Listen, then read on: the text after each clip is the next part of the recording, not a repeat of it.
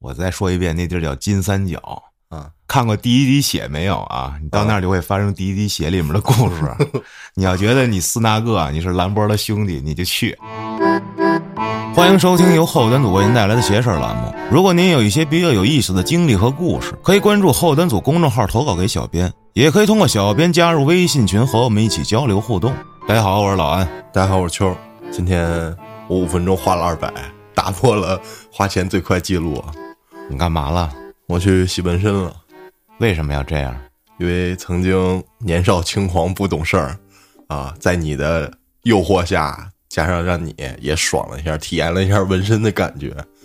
你把手洗了呗，就是。对，什么叫在我的诱惑下呀？是你强迫要用我的纹身机给自己纹身的，好吧？我可没强迫啊，我说我试试，我说你是呗，你应该阻止我。我操，还是我的锅呗！我操，我免费给你使墨跟机子还有 电，然后还是我的问题。还有我操， 电可还行，那能费一度电吗？我操！那当然了，马达哒哒哒的，就跟他妈那会儿搁你家似的哎你，呼吸我空气了。 呼呼吸我们家空气了，不行！对，我操！啊，这个纹身就是当年是初中还是高中我啊？初中高中啊，一七年、一七一八年你纹的，我记得是。你我操，真牛逼！拿那马达机，人家都是嘚儿，然后停一会儿，嘚儿，你是嘚儿。我我靠，在这反复涂。 我感觉我的机子都要着火了，我操！啊你也试了是吧？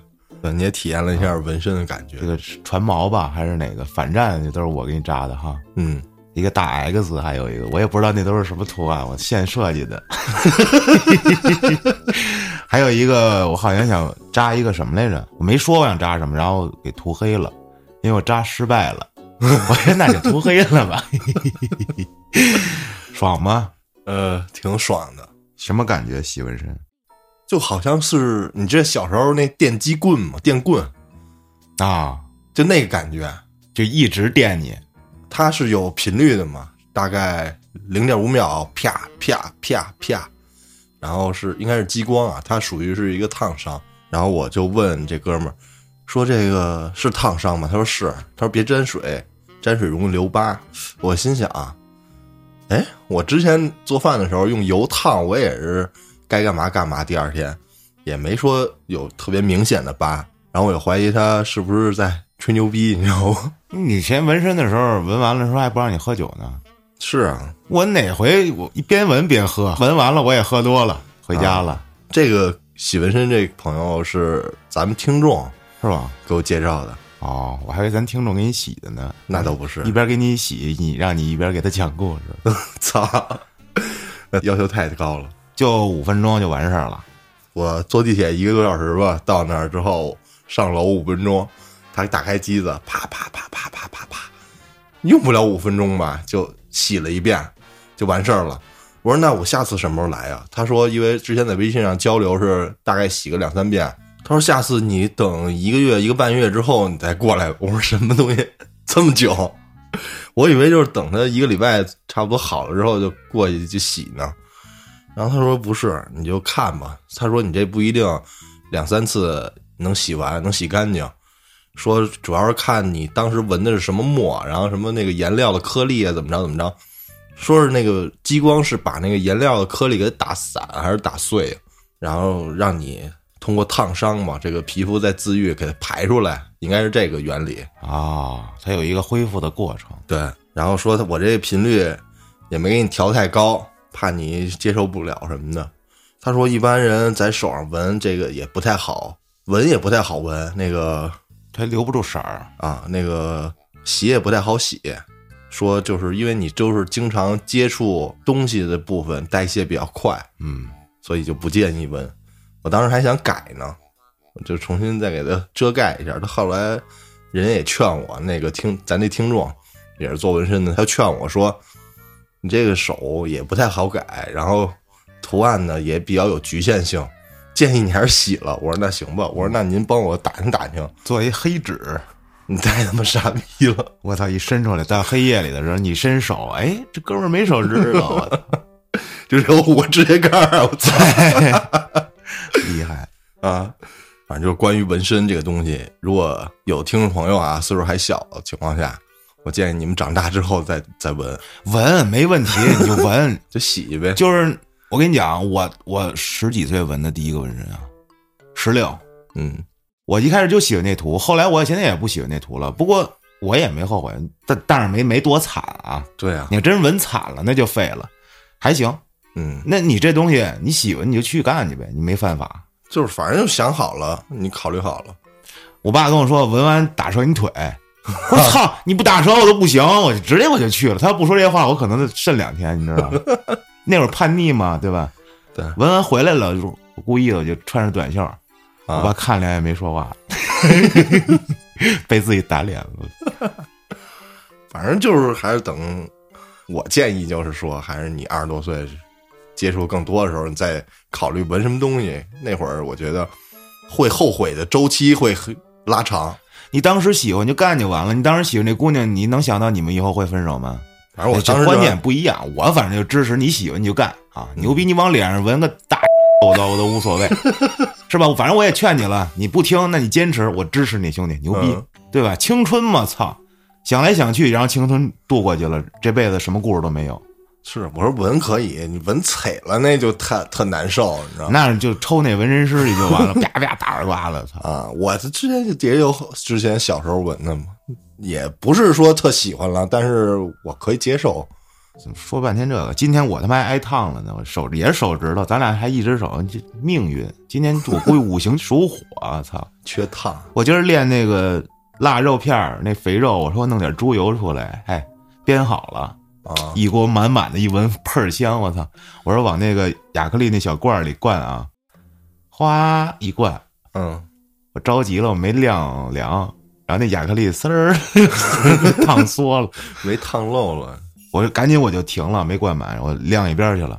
弄会儿别的，我说行了，这个差不多，我把盖儿盖上吧。我一盖那盖儿啊，它那盖儿比较特殊，你得使劲，嘣儿一下能扣住。嗯，我嘣儿一扣，咵就他妈撒我一手，我操！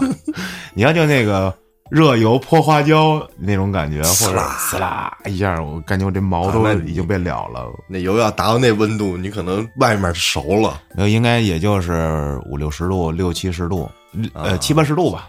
估计是嗯，我操！一下我给我气的，我操！我跟那儿运气满满的这一锅猪油就废了， 这肉就吃了一个油渣儿，我啊，坐那儿生气，然后一小时之后吧，我这嘴唇上面起了一大泡，气的。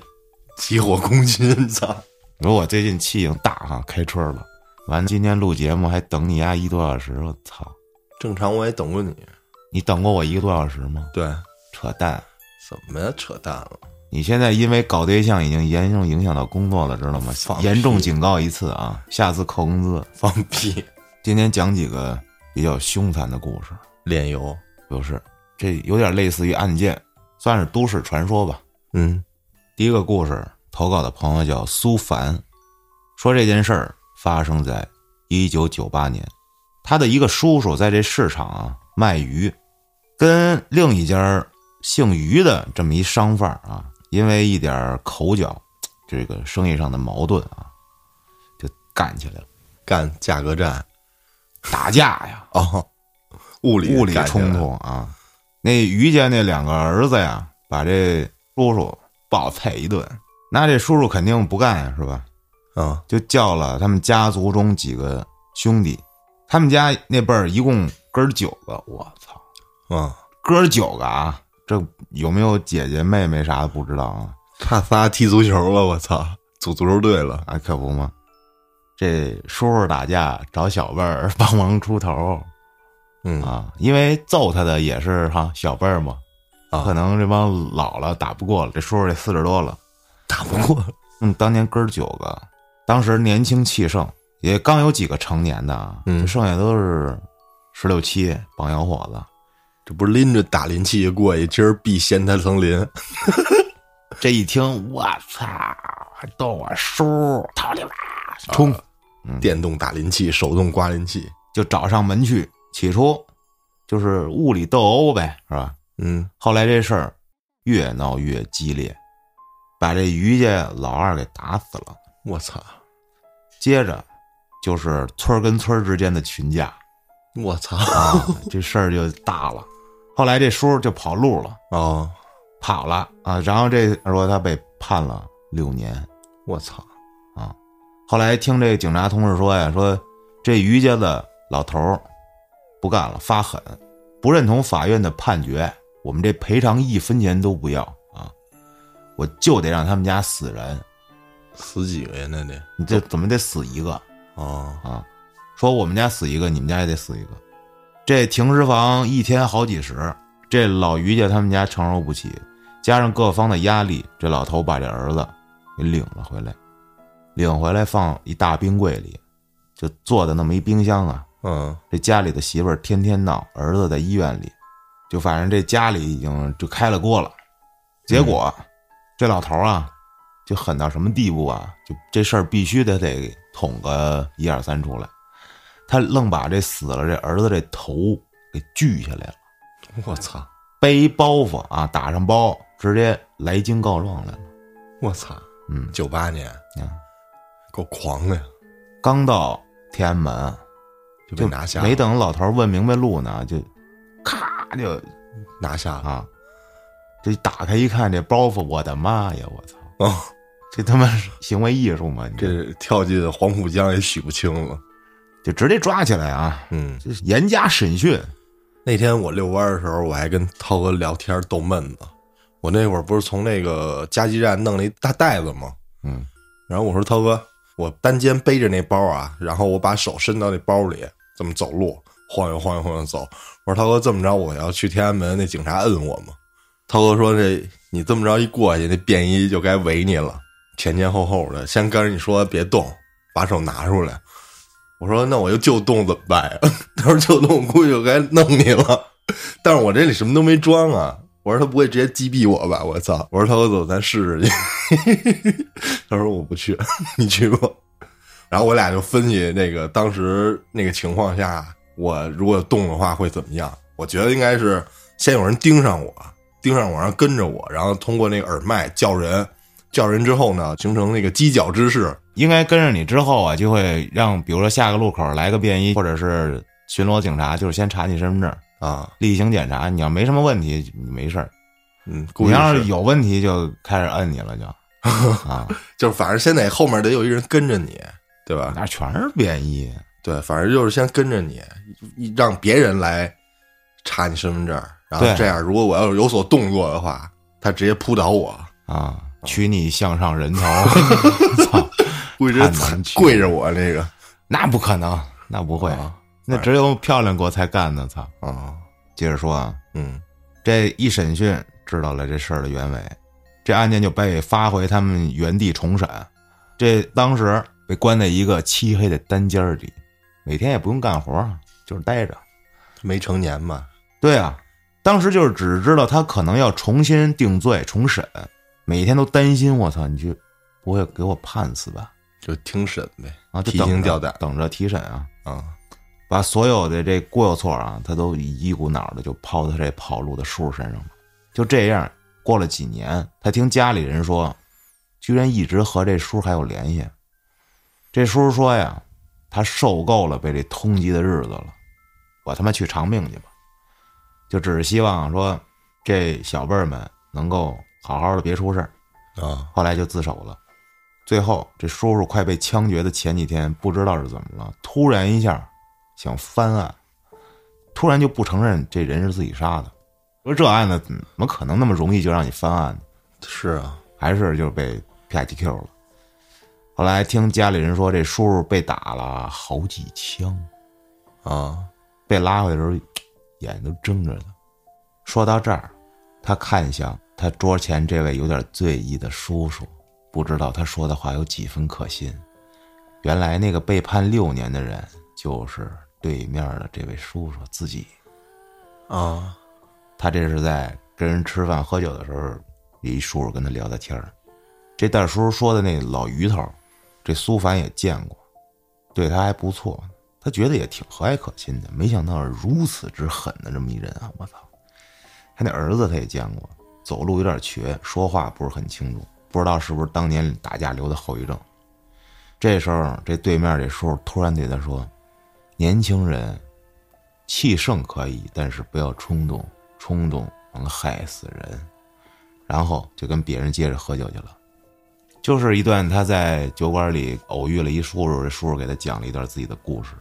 啊，这苏完后来想说，这戴叔跟他说这些，可能是因为他在学校打架之后被请家长让他知道了，啊，就跟他劝解劝解，这么一事儿。接下来投稿的朋友叫韩笑，啊，我记得他好像这昵称叫叫阿光哦，是吧？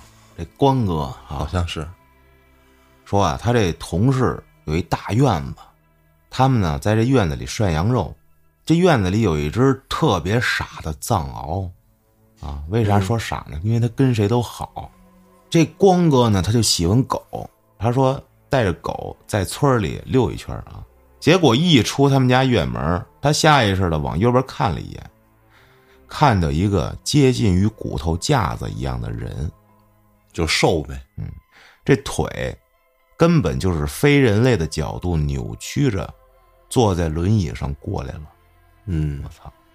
他也没吭声，拉着狗就回院子了，跟同事说：“我操，外面有一那么样一人。”这同事啊，笑呵呵的跟他说：“你见到的那个人叫邢某某啊，他这命是捡来的。”有故事，大概啊，在这邢某十九岁那年，技校毕业了之后，在这村里的特谷场上班。这天啊，吃完饭去上夜班，然后就再也没回来过。村里这联防队也找了，警也报了，就这么着，十多年，活不见人，死不见尸，失踪了。后来，这邢某这表姐嫁到上海，在菜市场买菜的时候，老是感觉有一要饭的跟着她。在后面叫她：“大姐，大姐。啊，”他这表姐以为就是一残疾人跟那儿要饭呢，啊想过去给几个馒头扔那儿跑了。后来这要饭的竟然慢慢的跟着这他这表姐啊，回到楼门口还跟着叫大姐大姐。这表姐有点烦了，就骂街。给你提了神农架去，结果就听这个没腿的这要饭的说：“哎呀，你别骂了，你是不是叫马某某啊？”啊，我操！大姐一听一愣，我的妈呀！我刚嫁过来，人生地不熟，怎么会有人知道我叫什么呢？就问这要饭：“你谁呀、要饭说：“我是你弟弟呀、我操！这时候，这大姐蹲下来，透过这要饭的这脏乱的头发仔细看，正看着还没看清楚呢，过来两个男的，直接把这要饭的给抱走了。啊，临走的时候还跟那大姐说：“别他妈找事儿啊，该干嘛干嘛去。”嚯，这么狠，我操，这大姐啊，莫名其妙两天，后来决定报警。警察啊，侦破之后，把这个邢某就给救出来了，破获了一什么呀？破获了一专业要饭的团伙，啊，就专业拐卖加这种，给人修理一下身体哎，给你制造成一个要饭的。啊，具体什么情况不得而知。后来这邢某恢复以后，跟家里人说呀，说我那天出了村儿，走到这厂院的后墙根儿，然后就什么都不知道了。哪儿捂了，啊。等醒了以后，就在一黑屋子里，自己也不知道什么情况，但是四肢没知觉了，浑身剧痛。我操，又过了不知道多久，有个人过来开门，给扔了一馒头和一碗水。就透过这门外的阳光，才看到这屋子里不止他一个人，都关笼子里那倒没有。啊，就看这自己的腿啊耷拉着，因为太饿了，他爬过去吃了这馒头，喝了水，后来就不省人事了。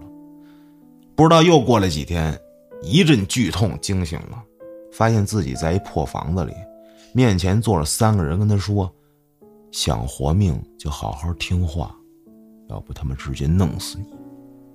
你也别想跑，你瞅你自己这腿。”这时候他才发现自己这腿啊，已经是非物理正常人类能做到的这种角度啊盘那儿。啊，然后这帮人啊，就每天给他弄一木板车上，让他要饭去，嗯，吃的自己随便吃，但是钱啊，只要要过来，没一会儿就让人给过来拿走。附近一人有人看着他，我操，就这么盯着他啊。到了下午就把他给带走，直接扔回小黑屋去，每天一个馒头一碗水。直到有一天碰到他表姐了，开始不敢认，也怕认错了，然后被抓回去报复。观察了三四天，怎么看这表姐就是啊，而且每天上午都会来，所以壮着胆子求救，这么着给捡回一条命来。我操！我听完这个故事，我瞬间感觉就是那个邢某那画面，就是唐岳松那表情， 就是当年他差点就被抓走 了。就是当年我小时候还听过一个，是是类似于小道消息还是新闻呀？嗯说那会儿通州啊还没建设的特别好的时候，说那会儿还有土路呢，说那个小孩儿别过去，说你走在马路上啊，就来一金杯过来，这个穿着军服的人就给你绑走装车了，然后呢到地儿给你眼睛给你取下来，哎呦，呃还是取你什么器官之类的，然后让你要饭去。我也我也忘了是从哪儿听的这个谣传了，还是说那会儿真是有这么一个团伙？反正我听过这个，嗯，也是八九十年代了吧，摘器官的。啊，那还有那会儿就是《法制进行时》上好像也有破获过这种案子那哎这现在这个嘎你腰子啊，还有当年那地铁上，我操，每趟基本上都有，一滑着板车的，滑着板车的也有他好多是小儿麻痹的。啊。然后后来突然有一年就越来越少，越来越少那因为没了是零八年之后，我记得就越来越严了。啊。零八年之后，然后加上零九年、一二年之后，就基本上就杜绝了。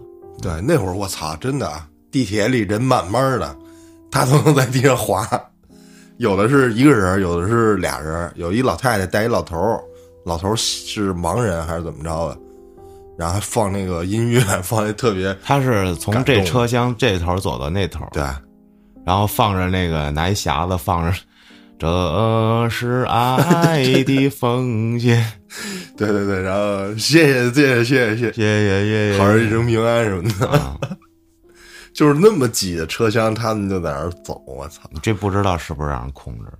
不好说，反正我觉得啊，他也没挑对时候，那么挤呢，谁谁都没有心情给钱，而且那会儿呢，也是一个乞讨的好时候，因为那会儿那个手机支付没流行起来呢，啊大家兜里带着还有现金哎对都有零因钱为，现在都人家有二维码啊，是有二维码，二维码不是也麻烦，没有一掏兜就给那方便，是以前坐车啊啥你都得掏掏零钱啊。对你有零钱，裤兜里都是钢镚儿，啪就给一个，啪给一个。估计后来没有了，这玩意儿少了，也是因为这个东西线上支付方便了之后，大家也没零钱了。还有一个，就算不是车厢里啊，你在大街上以前也能看着这种、是吧？要饭对滑板车什么的要么现在写一字儿，啊，写个字现在没有。现在特少。我觉得在家门口，反正我这么些年了，近五六七八年都没再见过了。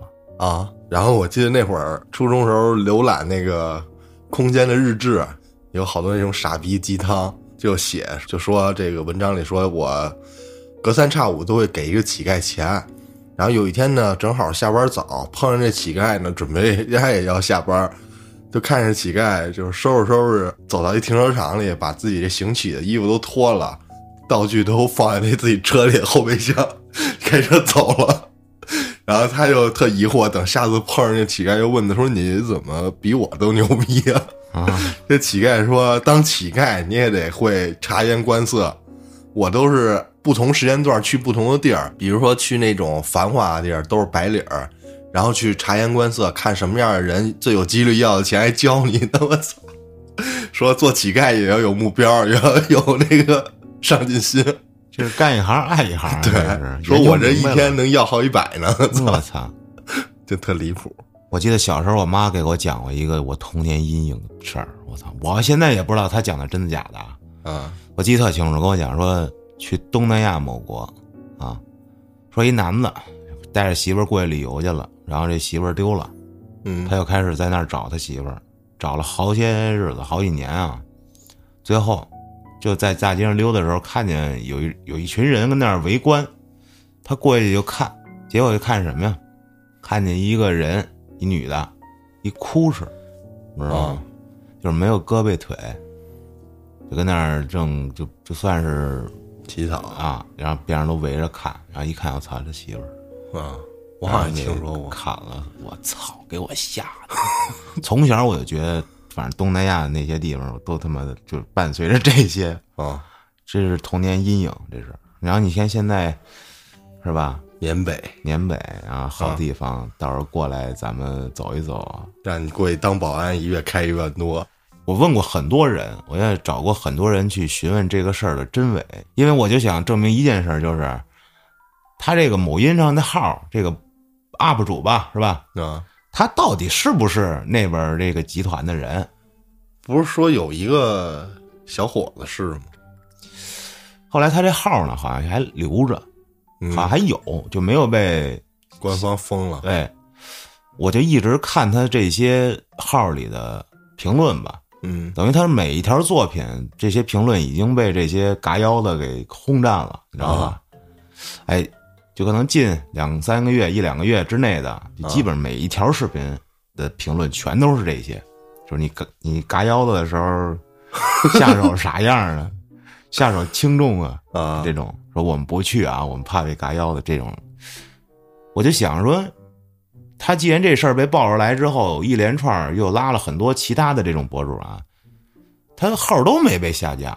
啊，然后我又看了一些报道，就是那些官宣说他们是什么什么什么的那些账号，好像并没有任何一个公安部门机关的这种号去报这件事儿。啊，我怀疑什么呢？就是他们到底是不是就真是那个那边集团的人？嗯那边集团肯定有，我知道，但是他们是不是这是两回事儿。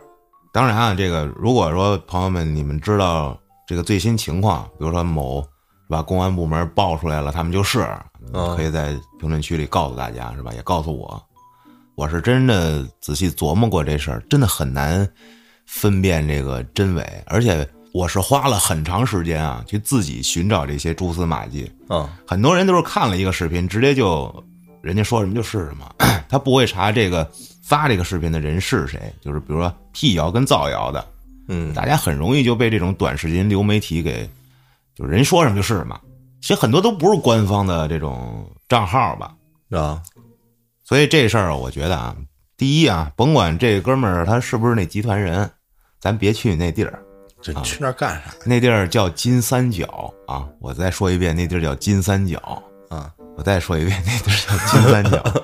看过《第一滴血》没有啊？你到那儿就会发生《第一滴血》里面的故嗯事。 你要觉得你斯那个你是兰博的兄弟，你就去啊，啊。我看那人说那个集团嘛是赌博之类的嘛，对，然后博彩对，在那儿合法嘛，那儿合法，但是对啊，但是你那个事儿跟这个博主他是没关系的，他只不过是把人引到那边去，但是动手伤害人家应该是跟他没关系，所以这件事儿，我跟你说，你现在这么说其实也不对，就是我必须要得到一个官方的报道，啊我才能说这是真的，要不然这就没有一个超定论的定论， 这对是你超说真实的定论。他要怎么着去控制他，要么只是封锁他账号，也不可能去那边抓人吧？应该，现在各种公安部门的那些某音号也很火，我都关注，嗯，他们肯定不能骗人，对吧？你就相信他们说的就是对了。对，但是这东西应该是，比如说在哪个平台上发这些视频有利益，估计是充钱了，那我觉对得吧不应该，那因为就有那这好那这某音是不想搞了，因为好多事儿嘛，这个明显就是占理的这一帮，他虽然占理，但他这个怎么说，也是因为发了一条视频嘛，让让别人的馒头没有了，然后别人开始用 money 哎你搞他这们些就是阴谋论了，我不太认同。不是我就觉是得上很次简你单说那个卖卖车的那个，哪个呀？咱国产的摩托车那大哥发了条视频嘛，啊，你这那个那个，我我也我也不提了，回头把我也关小黑屋了。对呀、啊，哎，你说那说他有理，但是他还一样被搞了。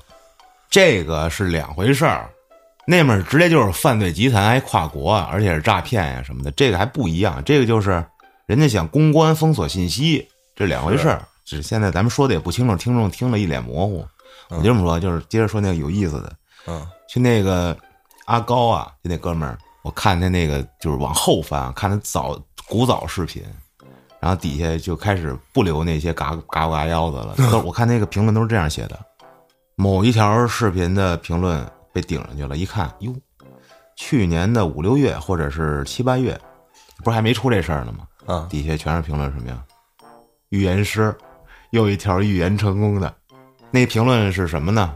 反正就是说他们那地儿不要去，或者说你们这肯定不是什么好东西。啊，有一条牛逼说：“非我族人，其心必异。”下面我操，哗就给他顶上去了，说这超预言，然后哥们儿有那个有有远见。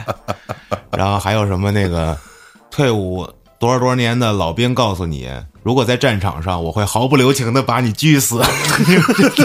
然后下面哇就给他顶上去了。把你狙死， 啊，反正就是他的现在这号啊，已经是完全就被这帮网友们给轰炸了啊啊。然后还有一女的说：“哎呀，我们这儿使的都是民人民币，我们都说中国话，我们都如何如何。”那条视频 也是被轰炸了，反正就。哎呀，我我我说我个人啊，我没去过那地方，我也不是特了解。啊！如果真有了解的或者是比较懂的朋友们，可以投稿讲一讲那边的故事哈。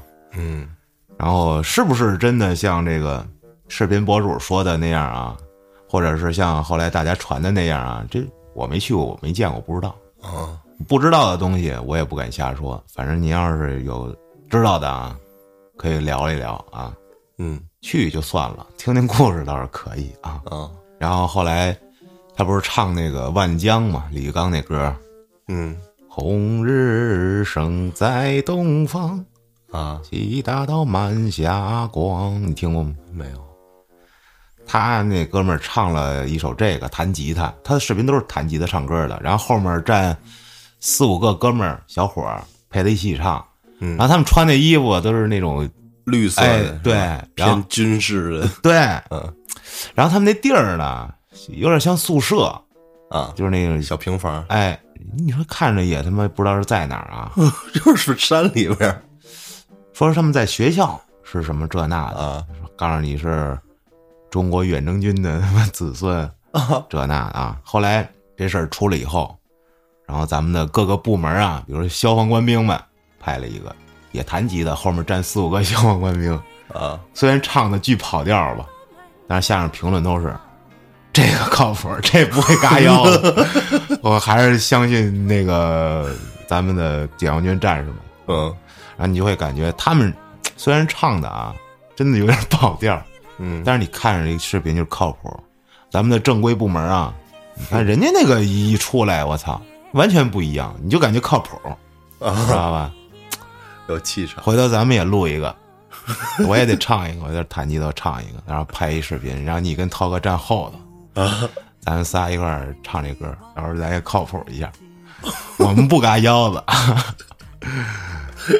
讲一个台湾的都市传说吧，嗯这个故事我本来想放《克星人类》那《微克探员》里讲的，但是呢，这个都市传说实在是过于出名了，而且它不搁邪事儿里讲，搁那个《微克探员》里讲，《微克探员》里我估计就变成邪事儿的风格了变味儿了，啊！所以我还是把这个在邪事儿里讲一遍，然后就算给大家来个预告，具体的这个都市传说啊，我会细剖一下，然后搁在《微克探员》里头讲，然后大家可以过去听一听。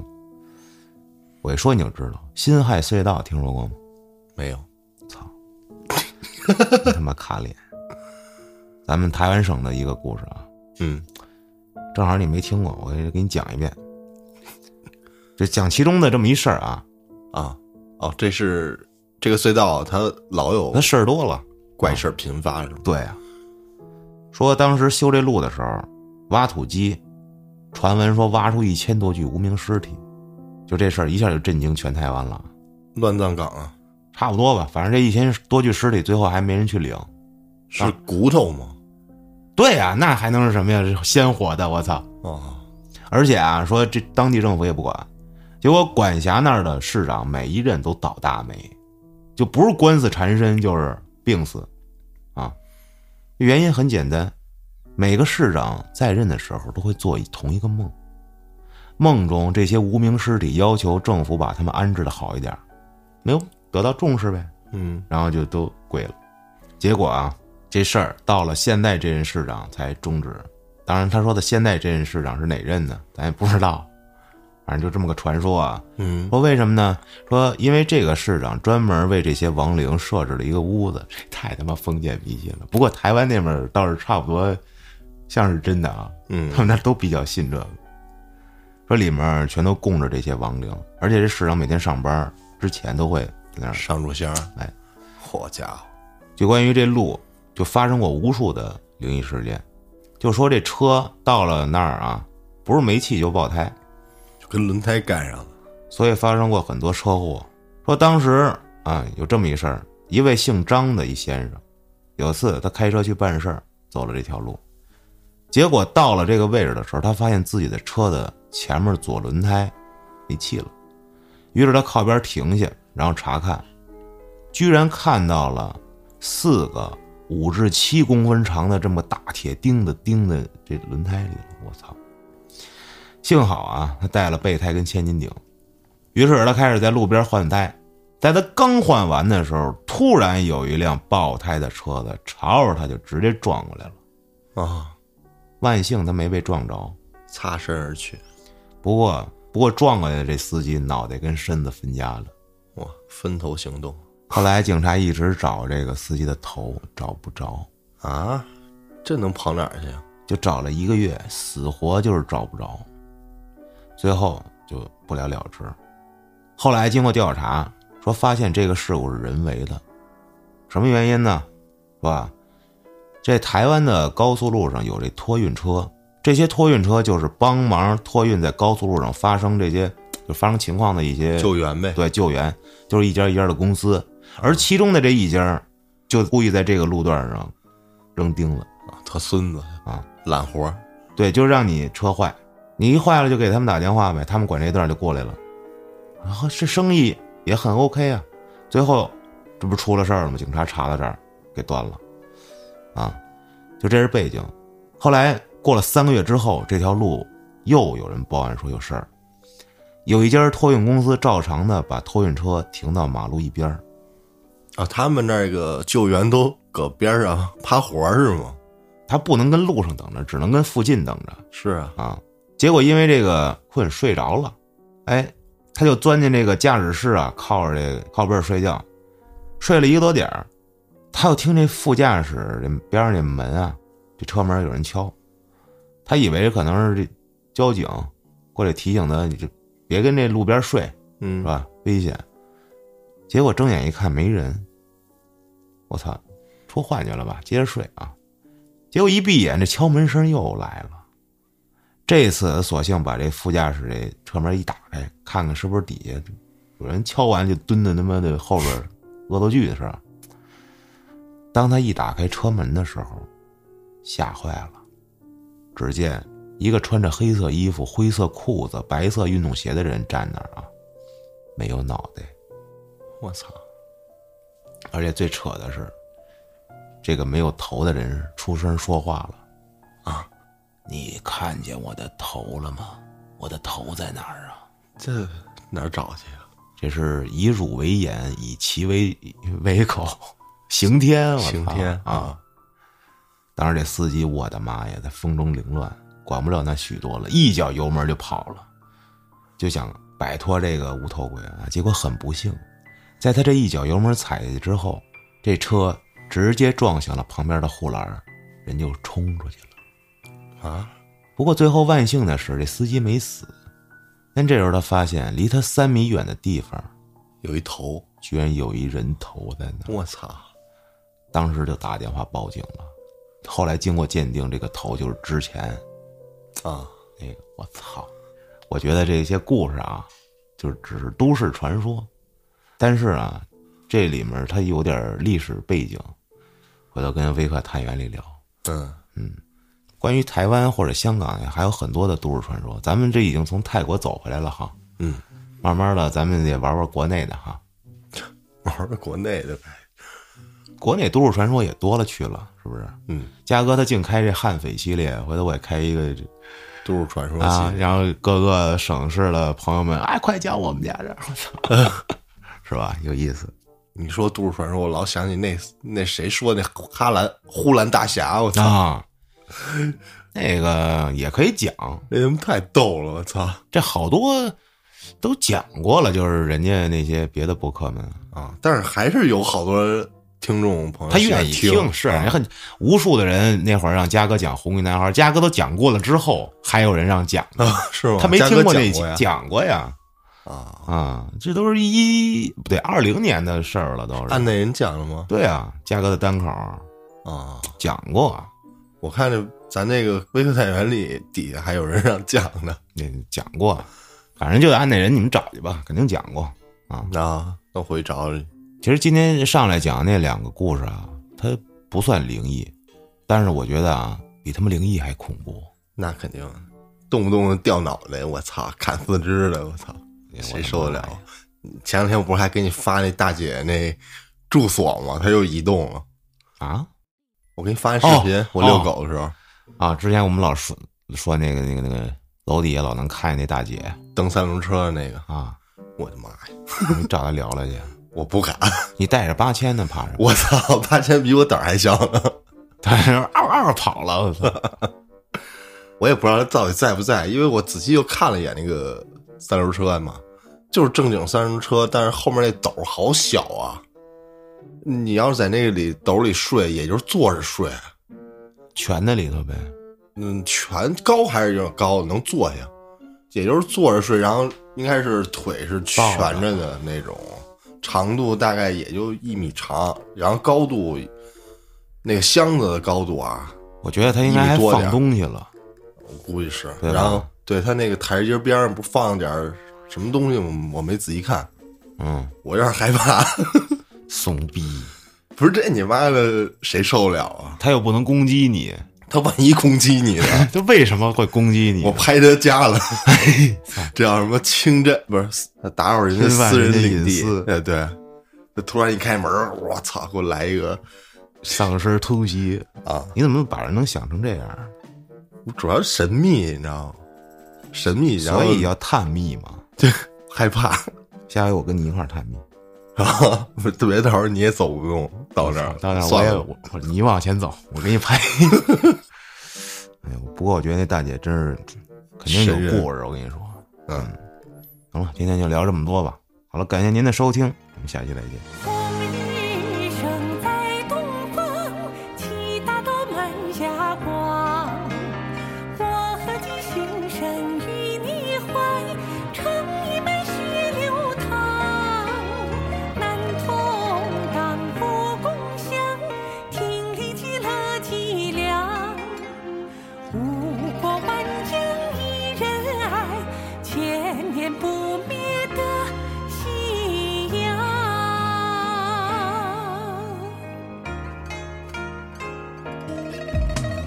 浮流光，一砖一瓦，岁月金红墙。叹枯荣，一花一木，悲喜尽沧桑。横八荒，九州一色，心中的故乡。梅花下绽锋芒，道路在盛放。